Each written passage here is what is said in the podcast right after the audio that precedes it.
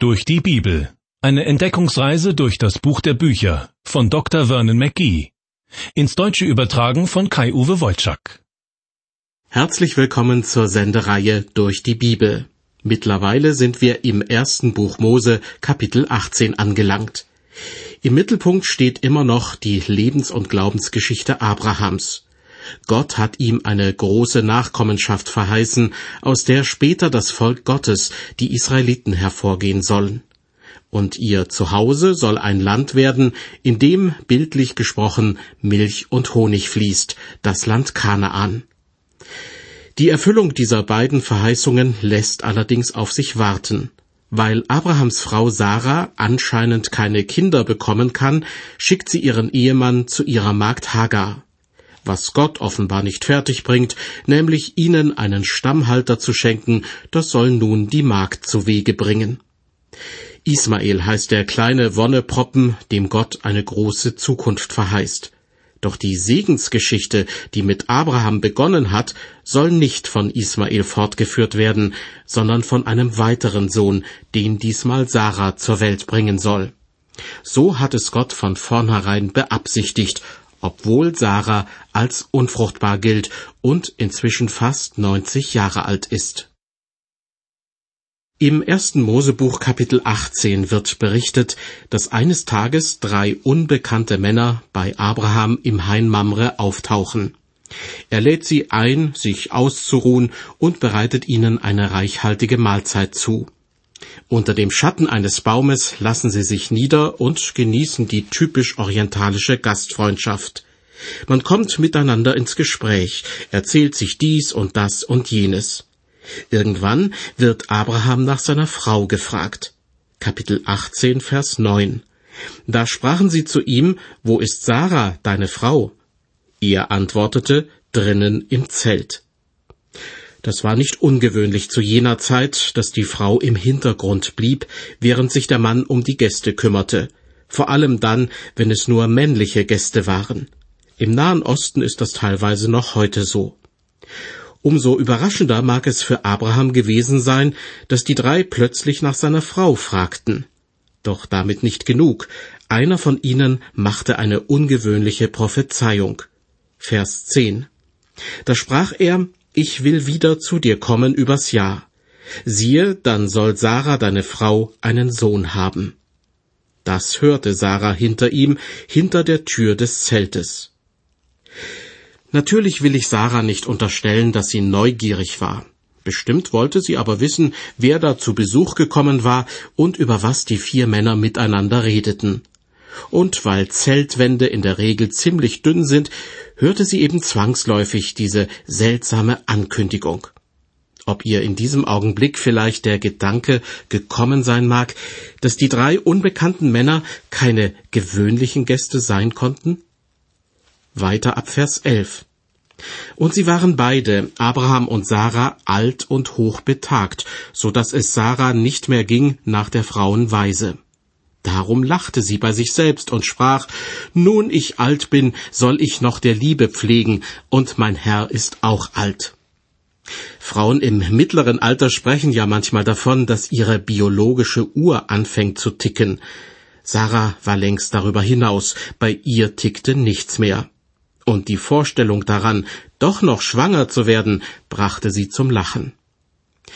War es ein höhnisches, ein ungläubiges Lachen, wie manchmal vermutet wird? Wohl eher nicht, sondern ein Lachen, das zum Ausdruck brachte, wir sollen jetzt noch ein Kind bekommen, das klingt zu schön, um wahr zu sein. Ich jedenfalls kenne ein solches Lachen aus meinem eigenen Glaubensleben. Plötzlich geschieht etwas, womit ich schon lange nicht mehr gerechnet habe, und ich bin mir sicher, hier hat Gott seine Hände im Spiel. Falls Sie eine aufgeschlagene Bibel vor sich haben, möchte ich Sie bitten, einmal kurz an den Anfang von Kapitel 18 zu gehen. Da heißt es zu Beginn dieser Geschichte, in der wir uns gerade befinden, und der Herr erschien Abraham im Hain Mamre. Und dann in Vers 2, als er seine Augen aufhob und sah, siehe, da standen drei Männer vor ihm. So wie diese Geschichte erzählt wird, weiß der Bibelleser also sofort, dass hier Gott mit zwei Begleitern, vielleicht Engeln, in Erscheinung tritt. Für Abraham und Sarah erschließt sich das erst später. Ich lese jetzt weiter ab Vers 13. Da sprach der Herr zu Abraham, Warum lacht Sarah und spricht, meinst du, dass es wahr sei, dass ich noch gebären werde, die ich doch alt bin? Sollte dem Herrn etwas unmöglich sein? Um diese Zeit will ich wieder zu dir kommen übers Jahr, dann soll Sarah einen Sohn haben. Spätestens jetzt müssen Abraham und Sarah bemerkt haben, dass die drei Männer keine gewöhnlichen Gäste sind. Vielleicht war es die Frage des einen, die sie hellhörig werden lässt, sollte dem Herrn etwas unmöglich sein. Vielleicht war Sarahs Lachen, auf das der eine Gast sie anspricht, auch gar nicht zu hören gewesen, denn in Vers 12 hieß es ausdrücklich, sie lachte bei sich selbst. Auf jeden Fall scheint Sarah so erschrocken zu sein, dass sie versucht, sich herauszureden. Verse 15 und 16. Da leugnete Sarah und sprach, ich habe nicht gelacht, denn sie fürchtete sich. Aber er sprach, es ist nicht so, du hast gelacht. Da brachen die Männer auf und wandten sich nach Sodom, und Abraham ging mit ihnen, um sie zu geleiten. Wer heutzutage ein Häuschen besitzt, bringt seine Gäste oft nicht nur zur Haustür, sondern begleitet sie bis nach draußen an die Gartenpforte. Zu Abrahams Zeiten, beziehungsweise dort im Hain Mamre, wo er wohnte, gab es das nicht, deshalb begleitete er sie ein kleines Stück in Richtung Sodom. Bei einer Israelreise bin ich einmal dort gewesen, im Hain Mamre, und ich war überrascht, wie weit man von dort aus bei klarem Wetter in die Ferne sehen kann. Wahrscheinlich begleitete Abraham seine Gäste so weit, bis man die Städte Sodom und Gomorra von weitem erkennen konnte. Es sollen übrigens recht schöne Städte gewesen sein, obwohl ihre Bewohner einen ziemlich schlechten Ruf hatten. Warum die drei Männer in Richtung Sodom und Gomorra aufbrachen, darüber hatten sie bis zu diesem Zeitpunkt noch nichts gesagt. Denn in den Versen 17 und 18 wird Folgendes berichtet. Da sprach der Herr, wie könnte ich Abraham verbergen, was ich tun will, da er doch ein großes und mächtiges Volk werden soll und alle Völker auf Erden in ihm gesegnet werden sollen. Diese Begründung finde ich interessant. Gott möchte Abraham in seine Absichten einweihen, weil er so ein bedeutender Mann ist, weil er später nicht nur zum Stammvater der Israeliten wird, sondern weil darüber hinaus alle Völker auf Erden in ihm gesegnet werden sollen. Das scheint mir eine Andeutung auf Jesus Christus hin zu sein. Jesus ist nämlich ein direkter Nachkomme Abrahams, und durch ihn werden tatsächlich alle Völker gesegnet, weil er für alle Menschen aus allen Völkern am Kreuz stirbt, um ihnen Sündenvergebung und ewiges Leben zu schenken. Gott hat aber auch mit Abraham persönlich Großes vor. Das macht der nächste Vers deutlich. Gott spricht, denn dazu habe ich ihn auserkoren, dass er seinen Kindern befehle und seinem Hause nach ihm, dass sie des Herrn Wege halten und tun, was recht und gut ist, auf dass der Herr auf Abraham kommen lasse, was er ihm verheißen hat. Ja, Gott hat Großes vor mit Abraham. Damit überträgt er ihm aber auch eine große Verantwortung. Abraham soll ein gutes Vorbild sein für seine Nachkommen, er soll sie im Glauben unterrichten und sie stets ermuntern, sich an Gottes Spielregeln zu halten. Das macht einen guten Vater und Stammvater aus, und nicht die größte Viehherde im ganzen Land oder der alljährliche Luxusurlaub in Jerusalem. Weiter ab Vers 20. Und der Herr sprach, es ist ein großes Geschrei über Sodom und Gomorra, dass ihre Sünden sehr schwer sind. Darum will ich hinabfahren und sehen, ob sie alles getan haben nach dem Geschrei, das vor mich gekommen ist, oder ob's nicht so sei, damit ich's wisse. Natürlich kennt Gott die Situation in Sodom und Gomorra, weiß, was mit den Menschen los ist, aber er handelt niemals überstürzt und unüberlegt. Auch diesmal will er der Sache auf den Grund gehen und vielleicht auch einigen Menschen die Möglichkeit geben, seinem Strafgericht zu entgehen. Offenbar ist es ihm auch wichtig, dass Abraham versteht, warum Sodom und Gomorra dem Untergang geweiht sind. Abraham soll nicht den Eindruck bekommen, dass Gott ein herrschsüchtiger Gott ist, der ohne Erbarmen die Menschen bestraft. Gott teilt Abraham mit, was Sache ist. Er soll Gottes Beweggründe erfahren, damit sein Herz und sein Verstand nicht beginnen, an Gott zu zweifeln. Ich bin fest davon überzeugt, dass genau so etwas auch heute noch passiert, dass Gott Rücksicht nimmt auf unser beschränktes Wissen und unseren Kleinglauben, dass er durch die Bibel viel mehr Informationen preisgibt, als es unbedingt nötig wäre, dass er Christen durchs Leben führt und tröstet, auch wenn die Marschrichtung längst schon festgelegt ist. Gott ist es wichtig, dass wir nicht unser Vertrauen zu ihm verlieren. Was Gott nun allerdings Abraham mitgeteilt hat, dass er zwei Städte mitsamt ihren Einwohnern vernichten will, ist schon ein schweres Geschütz. Weiter ab Vers 22. Und die Männer wandten ihr Angesicht und gingen nach Sodom. Aber Abraham blieb stehen vor dem Herrn und trat zu ihm und sprach, Willst du denn den Gerechten mit dem Gottlosen umbringen? Ich versuche mir vorzustellen, wie Abraham der Schrecken in die Glieder gefahren ist, als er von Gottes Plänen hörte. Bestimmt dachte er zuallererst an seinen Neffen Lot, der sich in Sodom niedergelassen hatte. Lot, den er unter Einsatz seines eigenen Lebens aus Feindes Hand befreit hatte. Sollte der nun dem Strafgericht Gottes zum Opfer fallen? Kann sein, dass sich Abraham schon öfter Gedanken gemacht hatte über den geistlichen Zustand seines Neffen. Warum nur war er nach Sodom gezogen, obwohl doch bekannt war, dass viele Menschen dort fragwürdige Dinge trieben? Vielleicht hat sich Abraham dann wieder selbst beruhigt. Lot wird schon wissen, was er tut, und vor allem Lot weiß, was Gott will. Doch als Abraham nun hört, dass Gott die Stadt zerstören will, bekommt er einen gehörigen Schrecken. Willst du denn den Gerechten mit dem Gottlosen umbringen? fragt Abraham entsetzt. Und nun will er wissen, ob sich Gott trotz seines Zorns an seine eigenen Grundsätze hält. Abraham argumentiert, weiter ab Vers 24, es könnten vielleicht fünfzig Gerechte in der Stadt sein. Wolltest du die umbringen und dem Ort nicht vergeben um fünfzig Gerechter willen, die darin wären?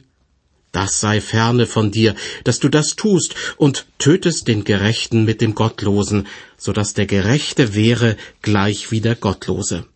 Das sei ferne von dir. Sollte der Richter aller Welt nicht gerecht richten?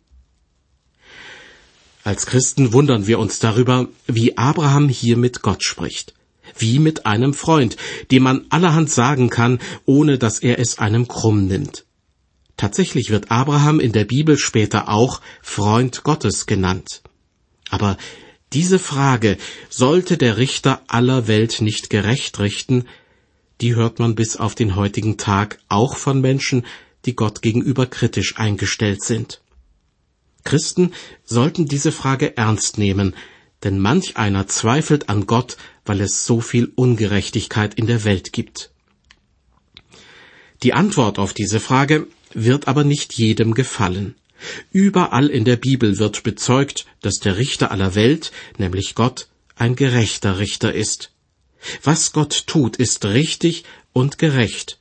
Und wenn ich daran zweifle, dann ändert das nichts an dieser Tatsache.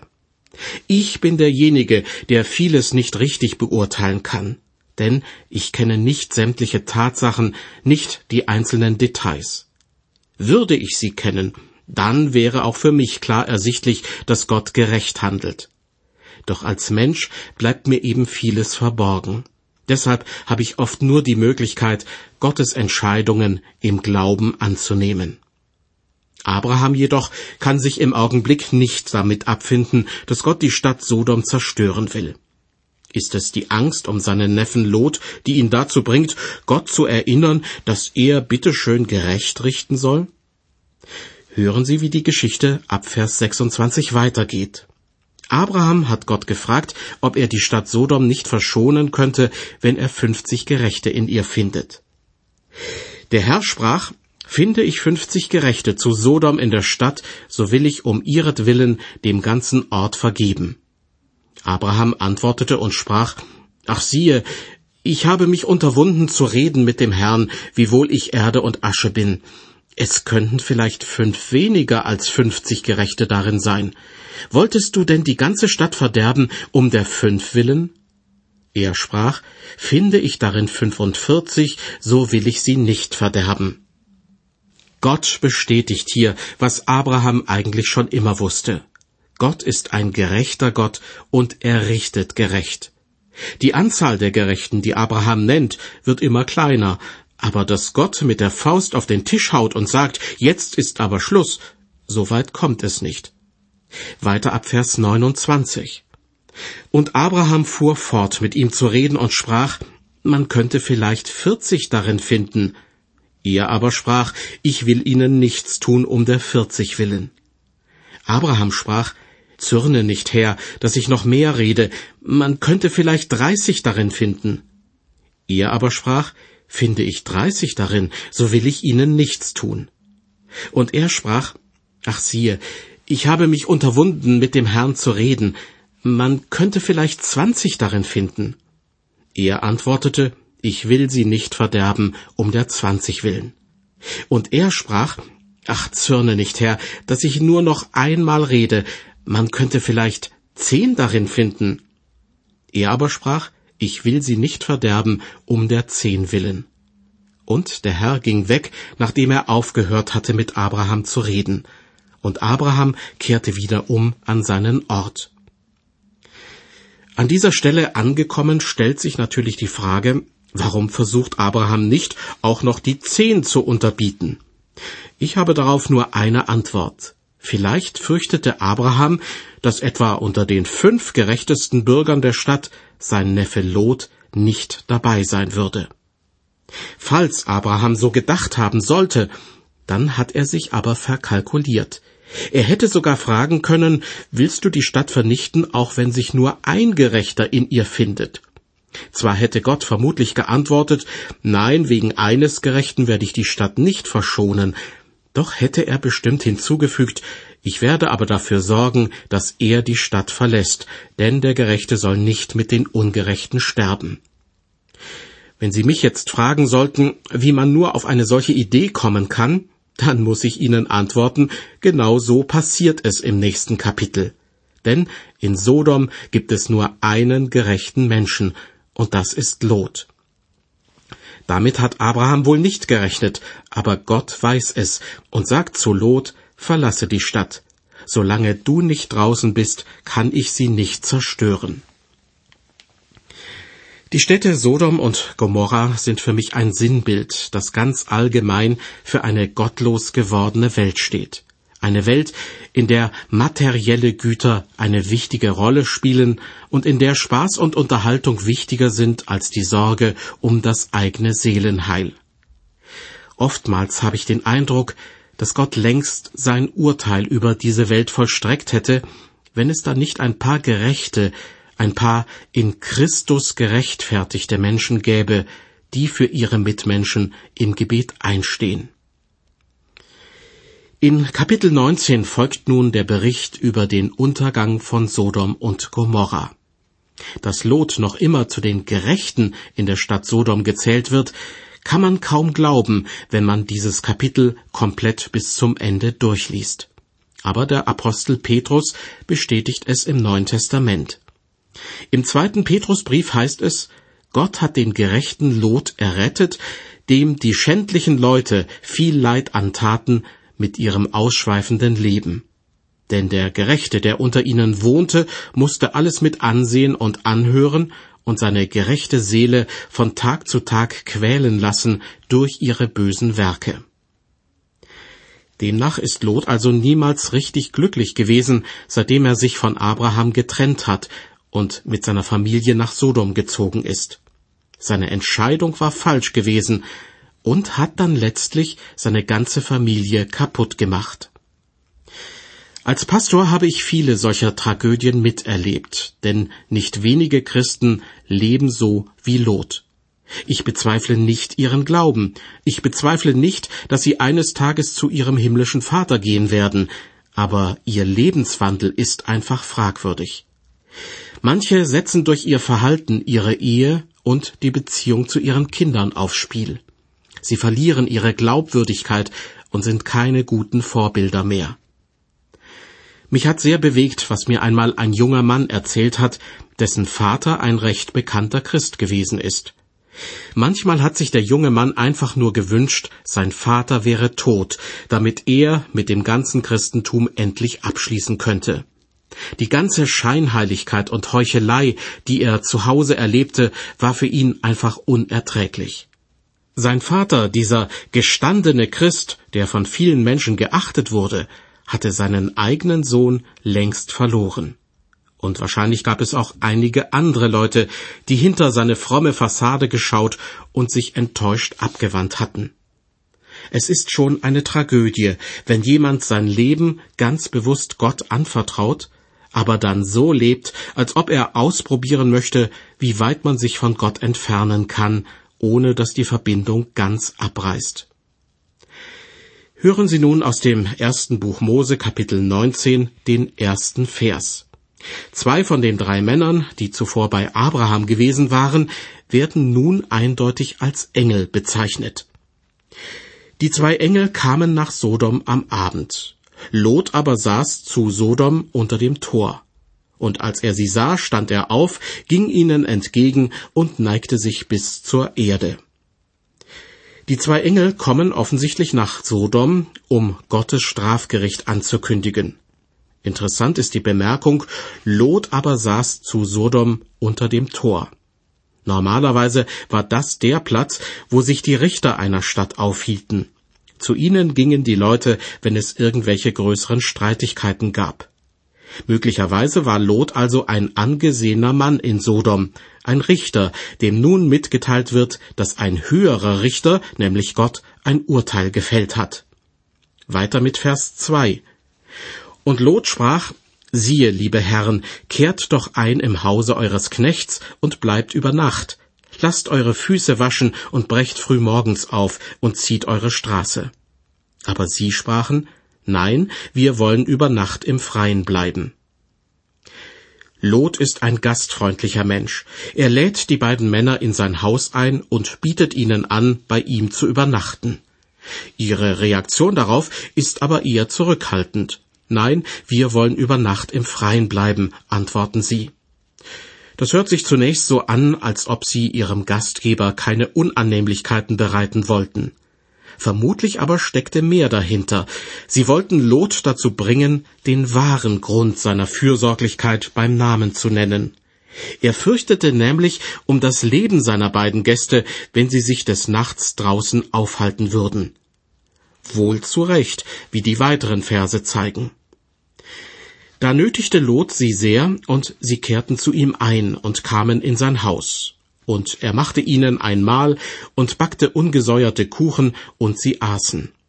Aber ehe sie sich legten, kamen die Männer der Stadt Sodom und umgaben das Haus, jung und alt, das ganze Volk aus allen Enden, und riefen Lot und sprachen zu ihm, Wo sind die Männer, die zu dir gekommen sind diese Nacht? Führe sie heraus zu uns, dass wir uns über sie hermachen. Eine moderne Bibelübersetzung formuliert es noch eindeutiger. Gib sie raus, wir wollen sie vergewaltigen. Das muss man sich mal vorstellen. Eine Vielzahl von Männern umlagert Lots Haus und in aller Öffentlichkeit fordern sie die Herausgabe der beiden Fremden. Und Lot wird nun mitten in die Sündhaftigkeit der Bewohner von Sodom hineingezogen. Aus dem weiteren Verlauf der Geschichte kann man entnehmen, dass die Bibel die Gewalttätigkeit verurteilt, mit der die beiden Fremden konfrontiert werden. Sie verurteilt aber auch, dass hier Sexualität unter Menschen stattfinden soll, die sich nicht kennen, also außerhalb einer Partnerschaft. Und dazu noch unter Menschen des gleichen Geschlechts. Heutzutage scheint nur noch das erste Argument zu zählen. Liebesbeziehungen auf Zeit und gleichgeschlechtliche Partnerschaften sind selbst unter manchen Christen kein Tabu mehr. Gern wird dann argumentiert, dass Jesus Christus jeden Menschen annehme, unabhängig von seinem Lebenswandel. Das ist jedoch nur die halbe Wahrheit. Jesus nimmt zwar jeden Menschen an, der ihn darum bittet, Aber er möchte diesen Menschen auch verändern. Es ist ein Irrtum zu glauben, dass sich ein Sünder bekehren und einfach fröhlich weitersündigen könnte. So berichtet die Bibel zum Beispiel über den Zöllner Zachäus, der den Leuten zu viel Geld abgeknöpft hatte. Nach seiner Bekehrung zahlte er alles vierfach zurück. Und zu einer Ehebrecherin sagte Jesus, sündige hinfort nicht mehr. Es tut manchmal weh, wenn uns die Bibel den Spiegel vorhält, wenn sie unsere Lieblingssünde verurteilt und Änderung verlangt. Bei der Ehebrecherin ging es um ihre Untreue, bei Zachäus um finanzielle Tricksereien. Ans Eingemachte geht es, wenn der ganze Lebensstil eines Menschen von Jesus in Frage gestellt wird. Aber die gute Nachricht ist, Jesus vergibt nicht nur, was in der Vergangenheit falsch gelaufen ist, sondern er schenkt auch neues Leben und hilft beim Neubeginn. Zwei himmlische Gesandte, die von Gewalttätern in die Enge getrieben werden, und ein Gastgeber, der seine eigenen Töchter für eine Untat freigibt. Das sind die Themen im ersten Buch Mose Kapitel 19. Und genau darum geht es auch in der nächsten Ausgabe der Sendereihe durch die Bibel. Ich würde mich freuen, wenn Sie dann wieder mit dabei sind.